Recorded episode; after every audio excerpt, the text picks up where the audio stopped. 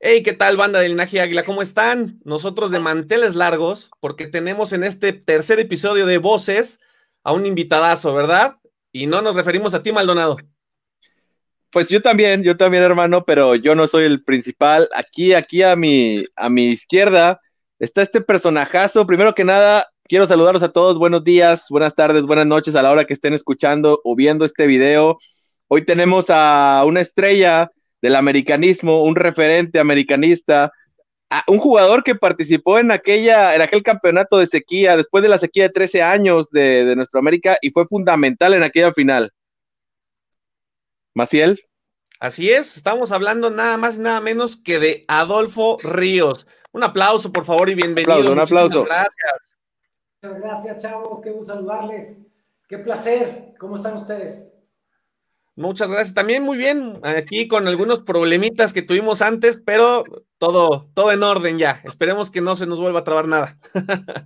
ya estamos listos. Un placer saludarles. Bien, Adolfo, pues mira, antes que nada, déjame te platico un poquito de cómo es este programa de voces en Linaje Águila. Es un programa en el cual eh, le damos voz a nuestros seguidores. Entonces, así como yo, tenemos muchísimos seguidores que te van a hacer unas preguntas, unas preguntas un poquito diferentes a lo normal, a lo, estila, a lo que se estila.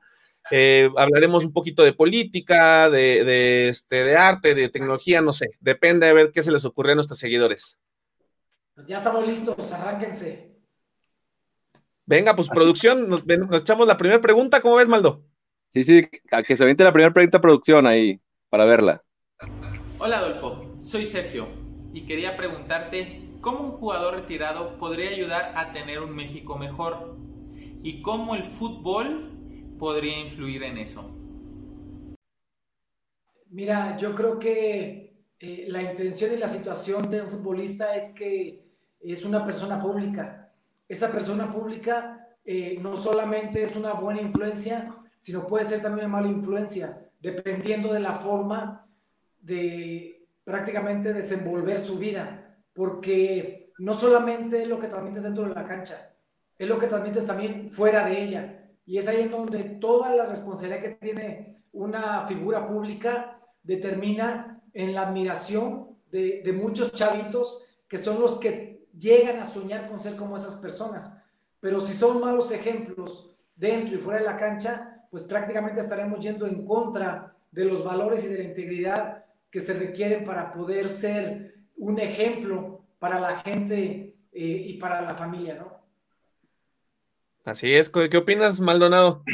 Concuerdo con, con Adolfo. Ahorita se utiliza mucho el término influencer. Eh, eso es que causa influencia en alguien, en algunos, en muchos, en pocos, no sé. Hablando por mí, Adolfo es esa influencia, eh, con todo respeto, tenía 13 años cuando veía a Adolfo y fue, era para mí el, el gran ídolo, aún lo es, aún lo es mi compadre Adolfo, pero en ese tiempo que, yo quería ser portero, lo veía, decía, no, quería ser la de Cristo como él, compadre. Está bien. Pero bueno, pues Maciel, pasamos a la segunda pregunta, ¿no? Que me nos la echen, por favor. Hola Adolfo, soy Stephanie. Me gustaría preguntarte, ¿por qué incursionar en la política? ¿Regresarías a ello? Mira, eh, una de las cosas que, que, me siento en deuda eh, con la sociedad es que ellos vinieron a vernos. Eh, no sabíamos qué tenían que pasar para llegar a un estadio o qué tenían que hacer para poder pagar un boleto y estar en el estadio apoyando.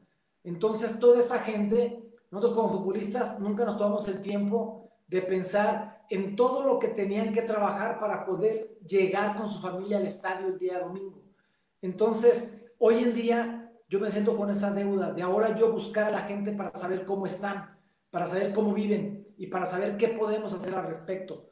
Por eso estoy trabajando en cuestiones eh, sociales y, en cuestiones en la cual tenemos una cercanía con la gente.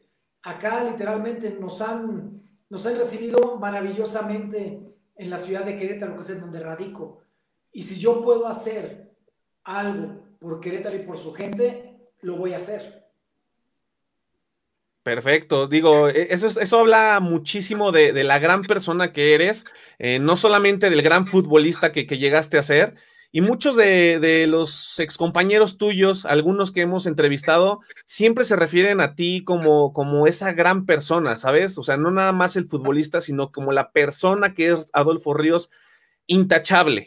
Entonces, qué bueno que seas un ejemplo para todas estas generaciones, para, para las nuevas y para las que te llegaron a ver eh, como futbolista, ¿no? Que sepan que más allá del fútbol, hay muchas cosas que todavía puedes, puedes hacer por la sociedad, ¿no?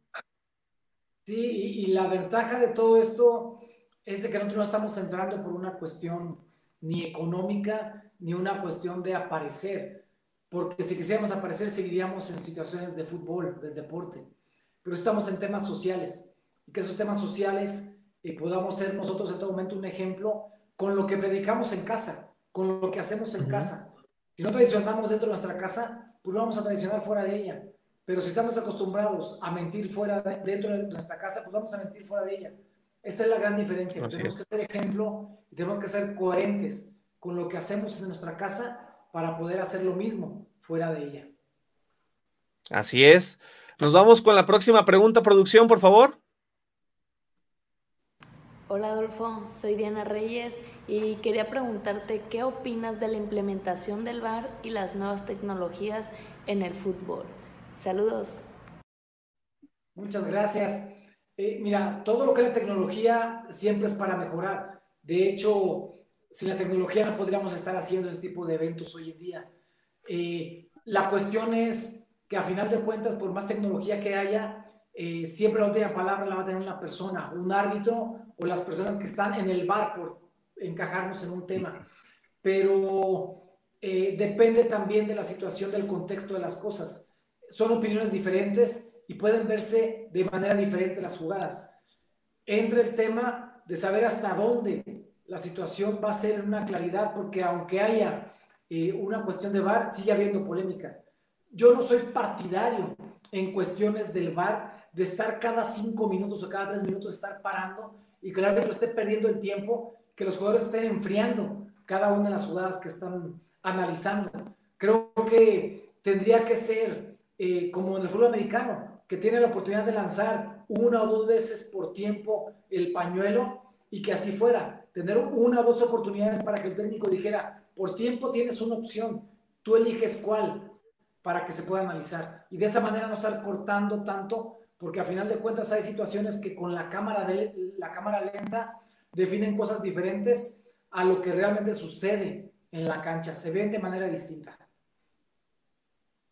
Sí, de acuerdo, de acuerdo. Aún con, aún con el VAR sigue habiendo mucha polémica, como dices, los árbitros toman las decisiones de acuerdo a cómo ellos van las jugadas. Al final podrían ser errores arbitrales para nosotros, pero ellos lo juzgan de manera distinta, ¿no? Así es. Por eso es, ahora, otra tecnología es la cuestión del balón. Hoy en día, a diferencia de hace muchos años, no había tanta tecnología en la cuestión del balón.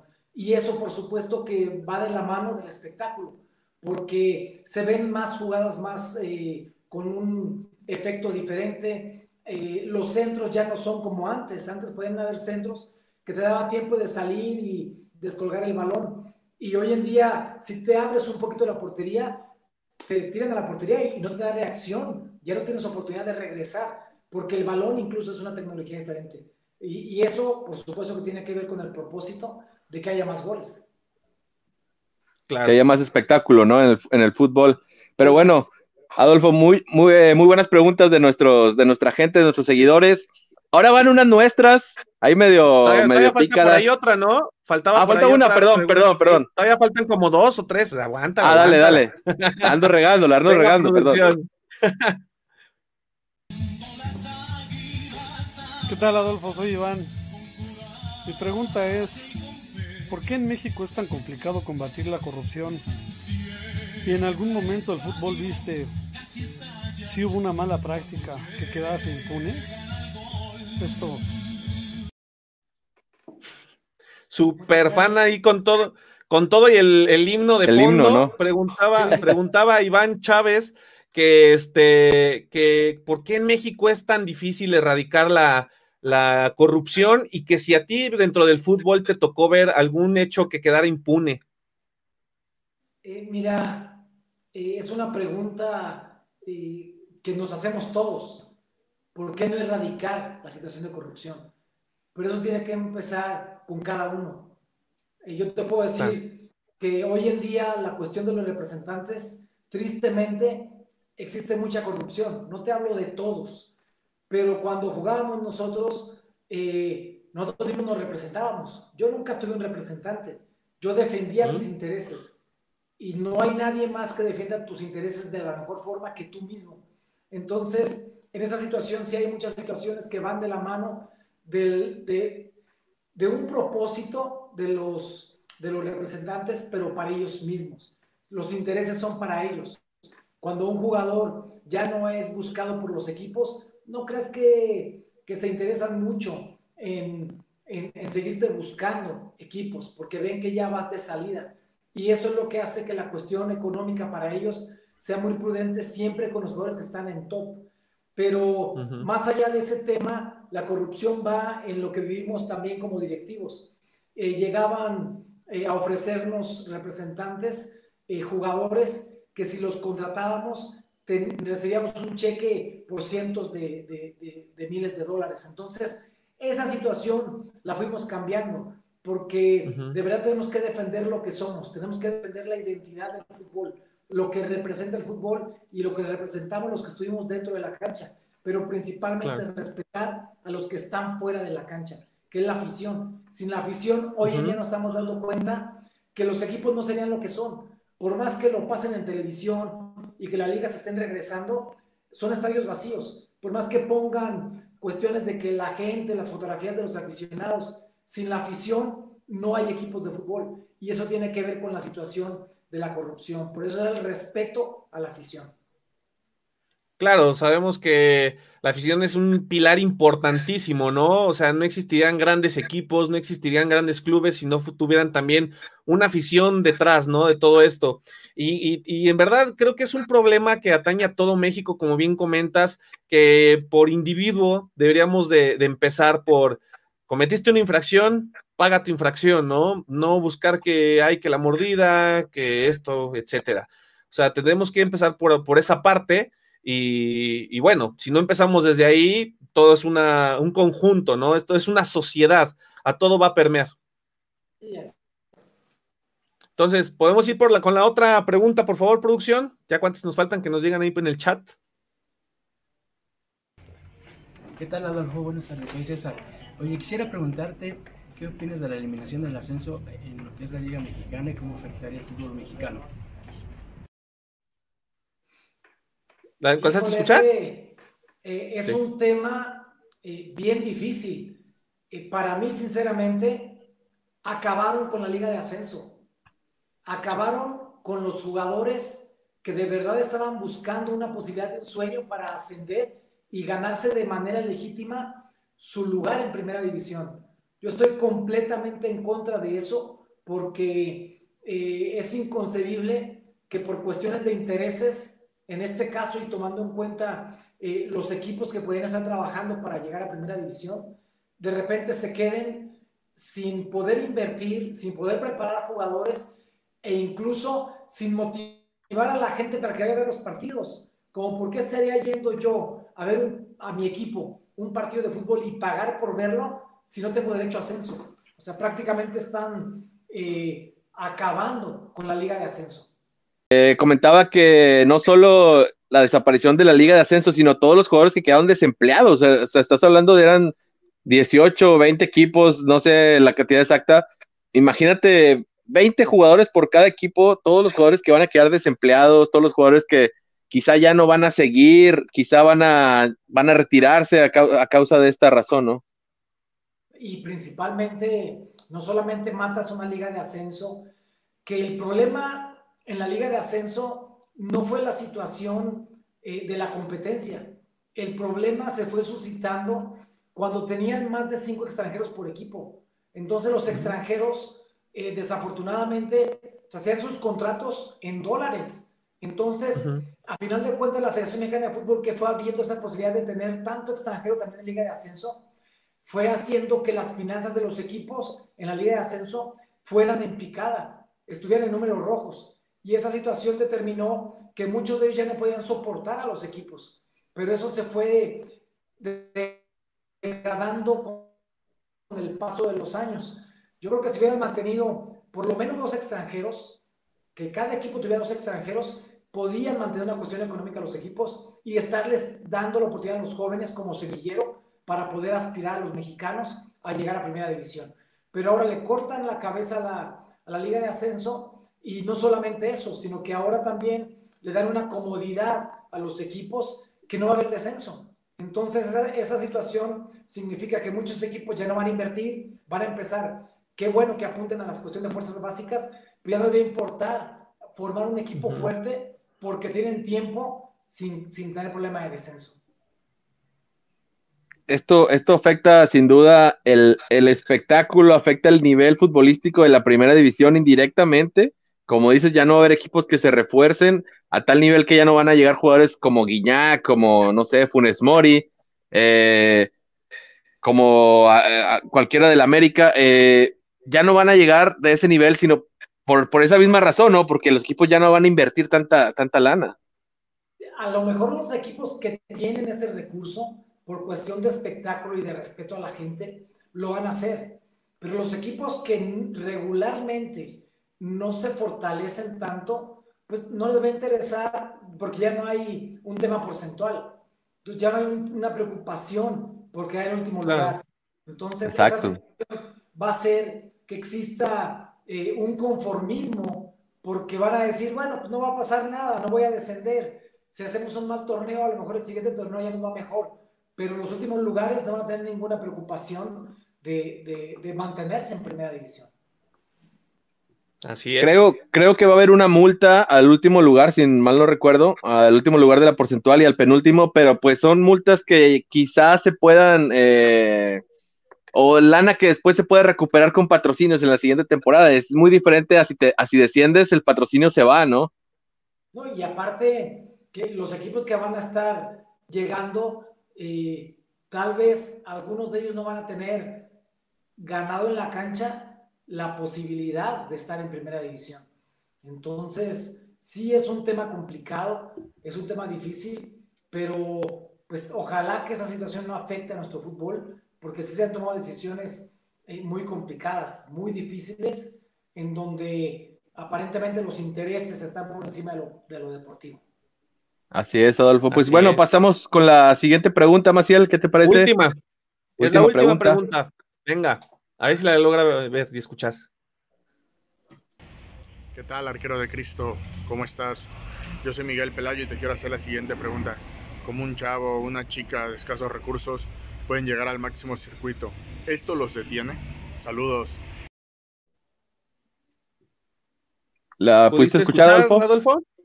¿Me la repiten, por favor? Claro que sí. Eh, dice nuestro compadre Pelayos que como un chico o chica que es extraordinario para el fútbol, pero tiene bajos recursos, puede brillar en el fútbol haciendo lo que le gusta y lo que le, sale bien. Eh, mira, eh, desafortunadamente de un tiempo para acá eh, han aparecido los visores, estos visores que llegan y le prometen a los jóvenes o a las jovencitas que los van a llevar a un equipo de primera división y que les van a cobrar por eso.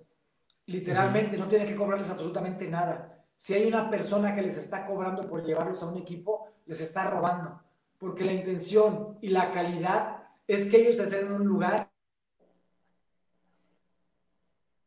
No van a requerir de pagar para poder llegar a un equipo de fútbol en donde saben que van a ver su capacidad.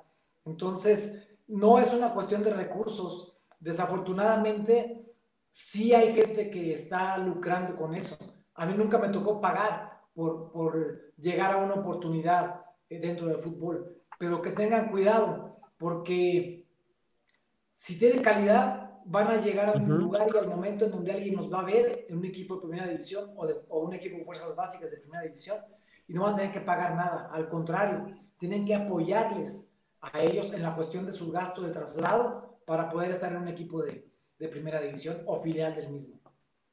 Sin embargo, sí es, eh, es complicado, ¿no? Que, una persona de bajos recursos, a pesar de que tenga pues todo el, todo el talento eh, posible, que, que, brille. ¿Por qué? Porque pues necesita, como bien comentas, trasladarse, necesita pues equipo, necesita pues dinero para, para poder desarrollarse en eso, ¿no? Que en un principio, incluso hasta para meterse a una escuela o una filial tiene que pagar alguna inscripción o algo. Desafortunadamente creo que, esa parte aún no, no está bien, eh, bien apoyada, ¿no? Está apoyada eh, por parte o, en algunas partes, pero esto debería ser a, nivel nacional, apoyar el deporte a nivel nacional, que todos tengan acceso a él, ya que, como comento, o sea, si no tienes dinero no te puedes inscribir ni siquiera a una escuela. No, es, la proyección, o sea, eso es lo que determina proyección. Eh, nosotros acá en Querétaro hicimos un torneo en todo el estado, hicimos un torneo de fútbol, de, eran chavos de 15 a 17 años, eh, formamos 32 equipos en todo el estado y fue a visita recíproca, eliminación directa. Pero estuvimos en los lugares más lejanos, en los municipios más lejanos de Querétaro, en donde fuimos y mandamos visores para que pudieran estar viendo a los talentos. Y los chavos que viajaban de la sierra, por ejemplo, a la ciudad de Querétaro, viajaban un día antes, llegaban a un hotel de concentración con su uniforme de viaje, al día siguiente jugaban su partido y se regresaban eh, a su tierra. Para esto lo hicimos con la intención de proyectar a los talentos, pero principalmente de que ellos vieran lo que es una experiencia como un equipo profesional. Y la verdad es que fue eh, un éxito ese torneo. Desafortunadamente, cuando íbamos a empezar el femenil, vino toda esta situación de pandemia y ya no pudimos hacerlo. Pero hay mucha gente interesada, muchos eh, empresarios que hicieron posible este, este torneo y que están dispuestos a apoyar precisamente para que los chavos puedan una proyección porque muchos de ellos ciertamente si no salen de esa manera de su lugar de origen, no van a salir. Y no estás ofreciéndoles un sueño eh, de que lleguen a primera división, porque eso va a depender de ellos y lo que estén dispuestos a trabajar con compromiso para conseguirlo. Pero tú abres la puerta y el abrir la puerta ya es una, una bendición para, para ellos. Claro, y sobre todo que es un incentivo, ¿no? El probar, el probar, el tener esa experiencia que bien platicas, pues te queda la espinita y dices, si quiero luchar por esto, si en verdad me gusta esto que estoy viviendo, porque así, así lo lograste, Adolfo, para todas estas personas, eh, les queda esa espinita, ¿no? Y le van a echar el doble o triple de ganas. Así es, así es. Bien, Maldo, entonces, ¿qué te parece si nos vamos con las preguntas? Y estas fueron las preguntas de nuestros, de nuestros este, seguidores, ¿verdad, Maldo? Así es, ahora sí, ahora sí pasamos a las preguntas nuestras, compadre unas preguntas un poquito más este, picosonas. ¿Te parece que empiezas tú, Maciel? Vale, vale. ¿Cómo era Adolfo Ríos en el vestidor? ¿Eras de los que se enojaba? ¿Eras de los que ponía orden? ¿Eras el que echaba los chistes y hacía bromas? ¿Quién era Adolfo Ríos en el vestidor? Eh, mira, en ese sentido, eh, siempre mantuvimos una relación muy cordial con todos mis compañeros. Eh, había respeto, por supuesto, pero cada broma que había estábamos involucrados en ellas, ya sea que nos la hicieran nosotros o nosotros hacer ese tipo de bromas. Pero realmente también cuando había que poner orden, pues éramos de los que levantábamos la voz, por supuesto, eh, para poder poner orden, porque al final de cuentas hay temas en los cuales eh, tenemos que levantar la voz y es cuando realmente nuestra palabra está respaldada por lo que hacemos dentro y fuera de la cancha.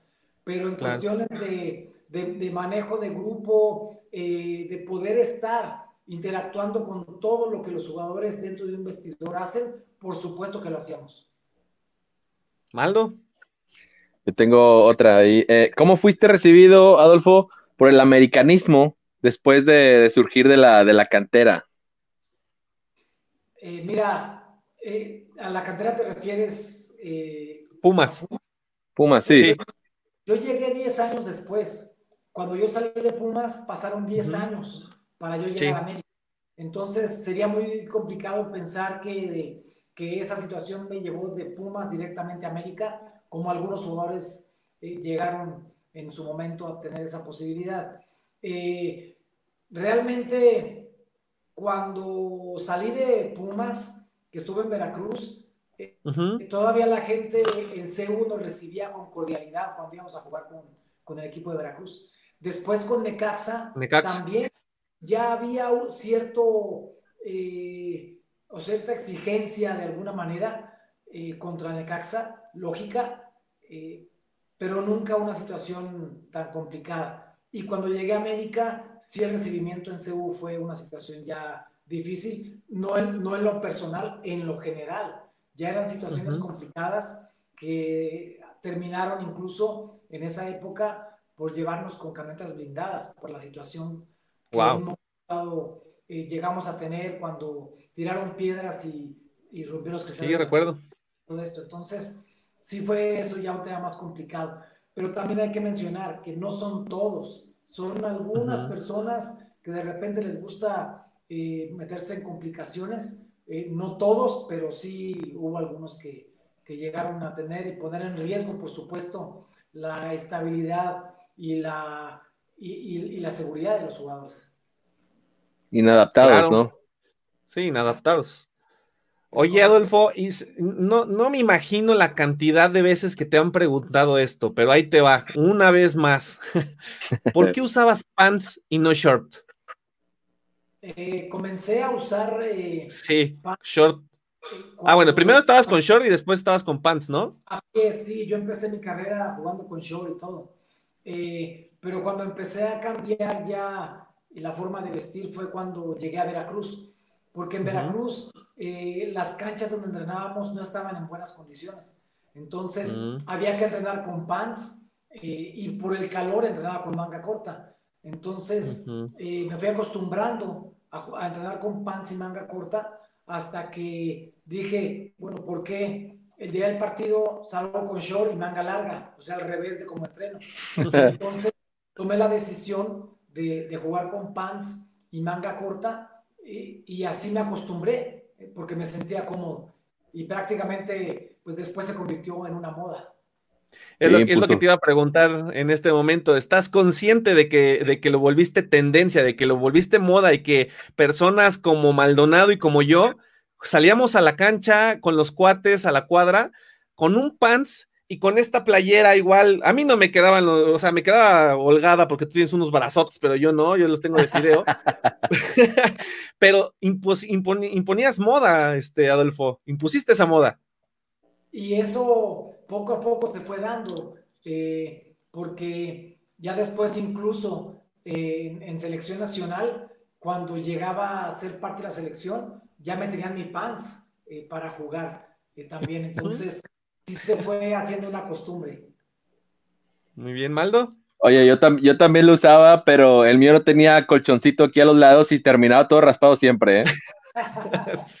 de hecho, ya cuando eh, pocas veces usé con mucho colchón, porque a veces me daban un colchón, pero si llovía, entonces era una situación de peso impresionante con los colchones llenos de agua.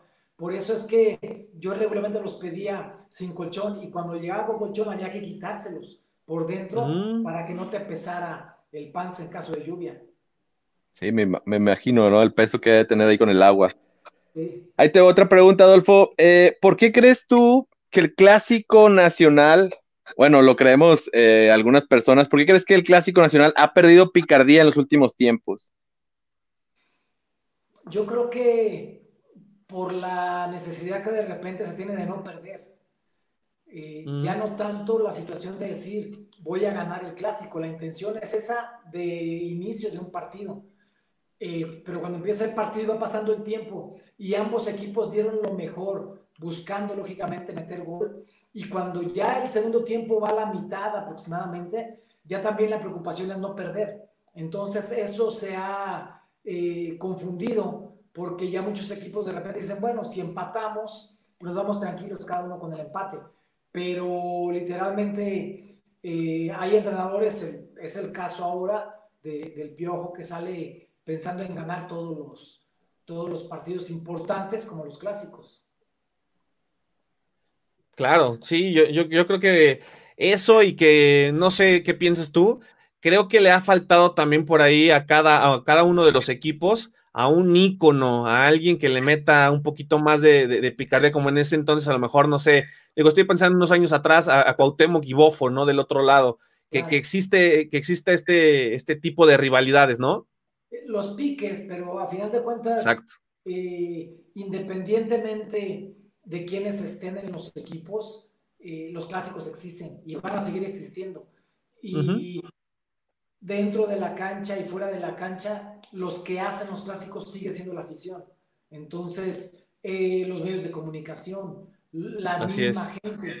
Eh, entonces, todo esto es lo que rodea a un clásico y son los partidos pues, que nadie quiere perder, pero que a final de cuentas, eh, principalmente en las instancias de liguilla, los clásicos son espectaculares, porque a fuerzas tiene que haber un ganador. Y lógicamente va a existir uno que pierda, pero esos, cuando están obligados eh, y que hay una eliminación directa, es cuando toman un valor diferente los clásicos.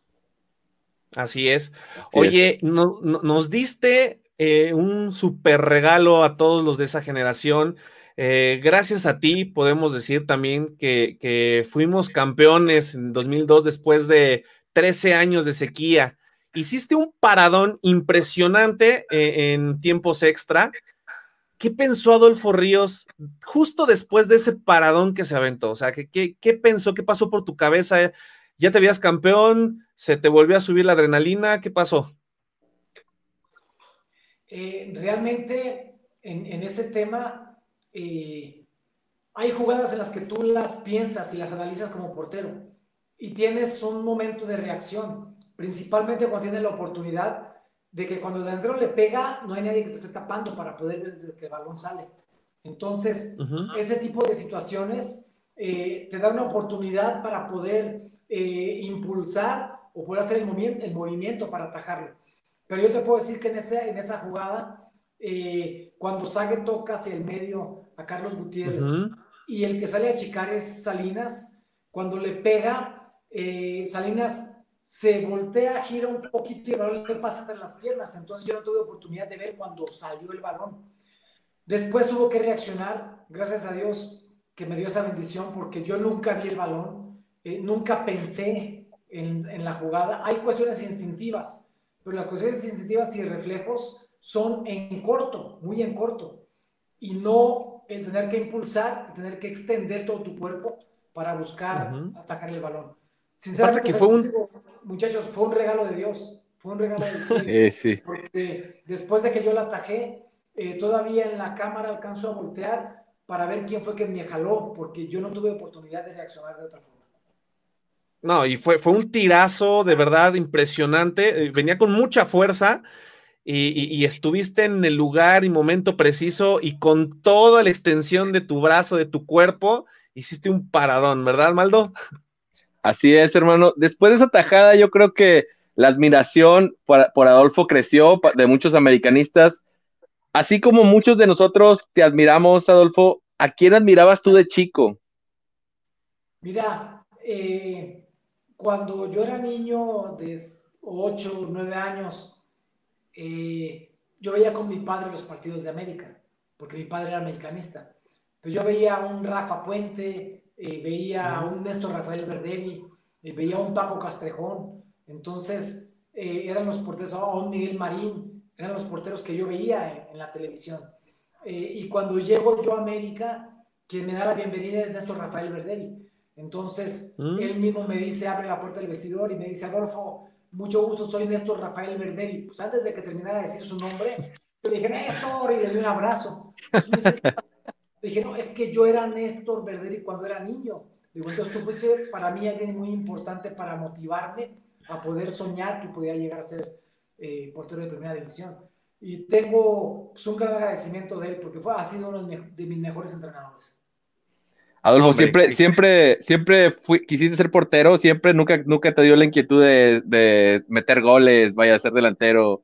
En las cascaritas, principalmente, por ahí en, la secundaria, eh, en donde yo era el capitán del equipo, a veces me iba de delantero, a veces me iba de portero, eh, pero ya en una situación de, compromiso, ya formando selecciones juveniles o infantiles en mi, en mi pueblo, allá en Uruapan, eh, y después en tercera división, sí ya era de portero. Ese fue mi sueño, ese fue eh, la virtud que Dios me dio eh, y afortunadamente podemos decir que, tenemos un legado eh, que hemos dejado como porteros. Sí, digo, eh, igual así como, como tú comentas de Verdelli, a muchos de nosotros nos pasó con contigo, ¿no? Con, con, con, con, algunas otras figuras también de ese entonces. Y si, por ejemplo, tú no hubieras sido futbolista, ¿a qué crees que te hubieras dedicado? Pues es muy buena pregunta esa. Eh, seguramente me hubiera quedado en mi tierra, allá en Uruapan. Eh, no sé si ahorita andaría por ahí cortando aguacates. Entonces, este, pero, Qué rico. es, sí, claro, es algo que, ya cuando tomamos una decisión y nos fue llevando eh, la vida y la presencia de Dios por ese camino, eh, pues ya después no pensamos en más. Así es. ¿Maldo? Adolfo, hace rato, eh, fíjate, hace rato Maciel y yo estábamos acordándonos de un partido de la Copa América el 1997 contra Brasil que íbamos ganando 2-0 y nos dieron la vuelta. Este, va, va, te digo esto por, por porque me, vino a la mente la selección mexicana. ¿Qué, ¿Qué piensas o qué opinas que le falte a la selección mexicana para ganar un mundial, para que se la crean, para que, porque el talento yo sé que ahí está. Eh, mira, en esa situación, eh, lo primero que hay que pensar es no estar creyendo solamente en un quinto partido. O sea, como mexicanos, los mejores partidos que dimos como selección nacional fue contra los mejores equipos del mundo. A mí me tocó enfrentar a Brasil en, diferentes partidos, en Copa América. Entonces, eh, lo que ellos hacían, que sacáramos lo mejor de nosotros, era la calidad que ellos tenían.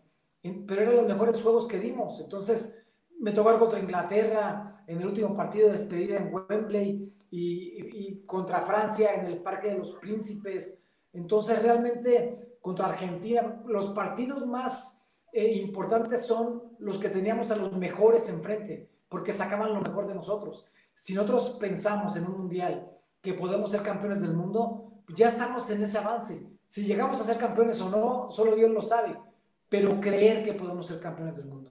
Eso fue lo que pasó con los juveniles cuando fueron campeones del mundo llegaron convencidos que podían ser campeones. No llegaron pensando en un quinto partido, llegaron pensando que podían ser campeones. Y por ahí tenemos que empezar. Repito, si llegamos o no a hacerlo, eso va a depender de muchas cosas. Pero el hecho de llegar y decir, quiero ser campeón del mundo, ya está dando un paso muy importante para poder conseguirlo. Claro, estábamos justamente ahorita que te comentó Maldonado, Estábamos hablando ah, por la tardecita de esto, de, tu partido contra Brasil, nada más y nada menos que contra un cuadro lleno de, plagado de, figuras. A Ronaldo le quitaste como tres goles. Es increíble lo que hacías, Adolfo, de verdad, de ahí a nosotros nos, llenaba de orgullo y, ahorita estar platicándolo contigo e, es, es enorme, ¿no? O sea, de verdad, muchas felicidades por todo eso que lograste, porque no cualquiera tiene los pantalones para parársele así a Ronaldo. ¿No, Tenía, era muy vaciado porque eh, cada vez que íbamos a enfrentar a Brasil, eh, en mis amigos cercanos me decían, más con la selección contra Brasil, decía así, pues que no te meta gol Ronaldo. pues, órale. Llegaba yo al vestidor con mi equipo en el que estaba, y me decían, vas contra Brasil, ¿verdad, Adolfo? Que no te meta gol Ronaldo. ¿Y no te metió? Y mi familia llegaba en casa y mi señora me decía, no más con Brasil, ¿verdad? Que no te meta gol Ronaldo. Y yo llegaba con selección nacional, pues que no me meta gol Ronaldo. Y hacía todo lo posible y nunca me hizo ningún gol Ronaldo. Pero no me dijeron nada de Romario. Entonces, Por ahí hubieran empezado. Exactamente. Entonces yo regresaba orgulloso de que no me había hecho gol Ronaldo me decían, oye, ¿por qué te metió gol Romario? Porque me dijiste de Ronaldo, no de Romario. Exacto. Oye, y, también queremos saber qué representa Manolo Lapuente para ti, para Adolfo Ríos.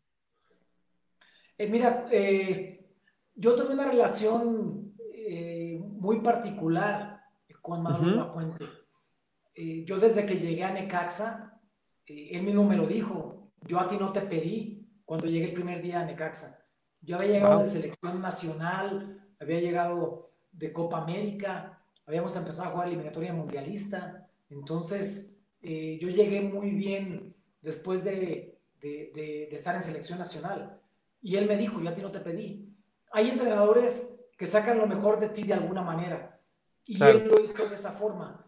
Es cierto que después, eh, cuando calificamos al Mundial, en donde a Francia 98, cuando yo jugué toda la eliminatoria mundialista, eh, calificamos y después echan ahora a Milutinovic y llega eh, Manolo Lapuente para el último partido de, de, eliminatoria, ya cuando estábamos calificados para el Mundial, y él da la lista del Mundial y yo no estoy en la lista, eh, pues es una situación y una decisión del técnico, sin decir nombre, en este caso fue él, pero sin decir nombre, si me hubieran llevado, yo no hubiera dicho por qué me llevó. Entonces, como tampoco me llevó, pues tampoco le pregunté por qué no me llevó.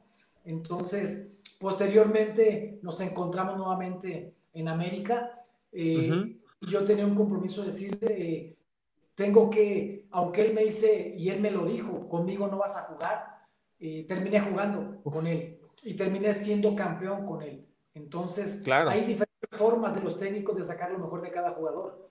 Y él tenía la suya muy particular. Y esa forma sí me llevó a mí a llegar a otro nivel y, y a llegar a conseguir un título con él como entrenador. Wow, esa, esa no me la esperaba, Maldo. ni yo, ni yo tampoco. Fíjate, Adolfo, te quiero contar una, una, una historia que tengo muy grabada en mi mente. Este, por ahí del 2003 jugaban, si, si escuchas mi acento, pues soy regio, jugaba el América contra Monterrey y te lesionas. Este, en el debut de Paco, fue cuando debuta Paco Memochoa, ¿no? Yo estaba, te lo juro, pues aquí en Monterrey, ¿sabes cómo sigue el fútbol? Estaba preocupadísimo porque no iba a jugar Adolfo Ríos. Eh, realmente decía, ¿por qué? O sea, ¿por qué justo en este partido se lesiona Adolfo? ¿A qué va con todo esto? Quiero que, no sé si puedas decirme el top, tu top 5 de porteros eh, en la historia del Club América. Eh, mira, yo creo que Héctor Miguel Celada, me parece que es el, el mejor portero que hasta el momento me tocó admirarlo a mí y después me tocó enfrentarlo también. Eh, creo que eh, de ahí eh, Memo Ochoa me parece que debe estar en ese, en ese top. creo yo por lo que representó en la situación de, de personalidad, de cómo jugaba, aunque se, se retiró muy joven, para mí Rafa Puente tendría que estar también ¿Mm? en, en, ese, en ese top. De ahí, ya yéndonos a temas de, logros con campeonatos, pues eh, Adrián Chávez tendría que estar ocupando eh, un espacio ahí. Eh, y después podríamos estar jugándonos varios esa misma posición de, ese, en ese top 5. Muy modesta tu respuesta, Adolfo. la verdad, yo sí te veo, yo te veo más arribita, incluso, por ejemplo, que Adrián Chávez porque bueno, él tuvo muchísimo tiempo en el, club, muchísimos partidos. Estamos hablando de que a lo mejor tú estuvieras un poquito más de años en la América y hubieras logrado más cosas y, ese porcentaje subiría bastante. Para mí eres de los más importantes. Este señor es un amante de Francisco Guillermo Ochoa, de verdad. Por supuesto, Adolfo también, Adolfo también. por, eso, por, eso, por eso comenté mi anécdota. Por eso comenté mi anécdota para, para que supiera Adolfo que somos grandes admiradores. Lo, sabemos, lo sabemos, Maldo, pero, pero de verdad se, ha proclamado un, este, un super mega fan también de Ochoa. Y bien como te lo comentó, ¿no? Imagínate, imagínate a qué grado fue ella. Y ahorita es fan de, Ochoa y, se preocupó en ese momento porque tú salías. Tú en ese momento, de, en la infancia de todos nosotros, fuiste nuestro gran ídolo. Y este, ¿y qué te parece, este, tú, Maldo, si nos vamos con con las preguntas rápidas. Explícale un poquito aquí, Adolfo, cómo es esta, esta, última, esta última dinámica. Sí, Adolfo, te voy a decir eh, dos palabras, dos frases, y la primera que se te venga a la mente o la primera que quieres contestar o la que más te guste es la que vas, lo que vas a contestar. Eh, ejemplo, rojo o blanco, y tú contestas rojo, ¿no? Entonces, aquí te vamos a comprometer un poquito porque hay este, preguntas ahí medio, medio picaronas, como te dijimos hace rato. Ahí te va, ahí vamos a empezar, Maciel, ¿qué te parece? Vale, vale, ¿empiezas? Venga. ¿América del 2002 o América actual? América del 2002. Sin duda. Esta, esta está, está picarona. ¿América o Necaxa? América. Wow. ¿Fútbol o política? Fútbol. ¿Cuervo Rojas o Duilio Davino? Duilio Davino. ¿Cuauhtémoc Blanco o Alex Aguinaga? Cuauhtémoc. ¿Zamorano? A ver, esta la voy a abrir. ¿Ochoa o Marchesín? Ochoa. ¿Qué te parece, Maciel? No, hombre, sí, pues claro, él ya lo dijo ahorita, está dentro de su top, de su top 3, está perfecto. ¿Y qué crees? Tenemos una, una última pregunta que le llamamos la maciliña ah, por, un servidor. Esta se compone de dos. La primera es, ¿cuál es tu comida favorita? Así que te encante, que, que fuera tu, tu, mejor comida o tu última cena. ¿Cuál sería tu comida favorita? Eh, una milanesa de pollo con puré de papa y ensalada. Qué rico, se me antojó. Sí, ya sé, yo también tengo hambre. Oye, ahora, ahí viene la buena. ¿Qué preferiría Adolfo Ríos?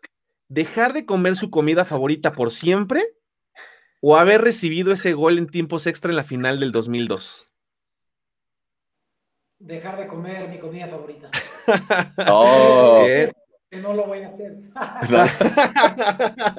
no, bueno, ya, ya paraste ese, tirazo y, y, ya puedes comer tu comida las veces que gustes, ¿no? Sí, sí. No, hombre, de verdad, Adolfo, muchísimas gracias por tu paciencia, por regalarnos ese título, por ser esa persona tan grande que eres. No se equivocan, sin duda, todos tus excompañeros y toda la gente que te conoce, al decir que eres una persona admirable, respetable y, de verdad, eh, te estamos muy agradecidos por este tiempo, por, por soportarnos un poquito. Y, bueno, te deseamos el éxito en todo lo que venga. Estaremos muy pendientes de lo que hagas como siempre, porque hemos estado pendientes de todo lo que haces, ya sea en política, en cuestiones sociales y, todo lo que hiciste en fútbol. Y pues te mandamos un gran, gran abrazo, Adolfo. De verdad, soy tu fan, súper, súper fan. Es la primera vez que le digo algo así en uno de estos videos porque estoy muy, muy emocionado de entrevistarte. No, muchísimas gracias a ustedes. La verdad es que eh, todo este eh, tipo de entrevistas, de programas. Eh, gracias a ustedes nos hacen revivir nuevamente y recordar eh, todo lo que hemos hecho dentro y fuera de la cancha y que las redes sociales pues determinan tener un contacto con tanta gente con la situación que estamos viviendo. Así que gracias a ustedes, ha sido un placer platicar y esperemos pronto volvernos a ver. Maldo. Muchas gracias, Adolfo. Eh, yo te reitero, gracias por la paciencia que tuviste, por los problemas técnicos que tuvimos. Lo único que puedo decir de Adolfo es un caballero en toda la extensión de la palabra, compadre. Sin duda. El arquero de Cristo. Siempre recordado por el americanismo. Muchísimas gracias, Muchas gracias. Gracias, Adolfo. ¿Tus redes sociales nada más para que todos te sigan y estén pendientes de todo lo que hagas? Sí, arroba aborri25. Ahí está, señores, señores, arroba, arroba Adorri, Adorri 25, ¿verdad? Es correcto. Así es, entonces por favor síganlo, estén pendientes que vienen muchísimas cosas más en este programa de voces. Gracias por, por estar al pendiente, gracias Adolfo. Y cualquier cosa que, necesites o digo, ¿qué podrás necesitar tú de, de, dos americanistas locos que estamos acá? Pero cualquier cosa, de verdad no dudes en, en echarnos un mensajín. Te mando un gran abrazo. Los saludos, mi estimado. Los saludos. Un abrazo. Eso. Abrazo, hasta luego. Abrazo. Vámonos. Vámonos.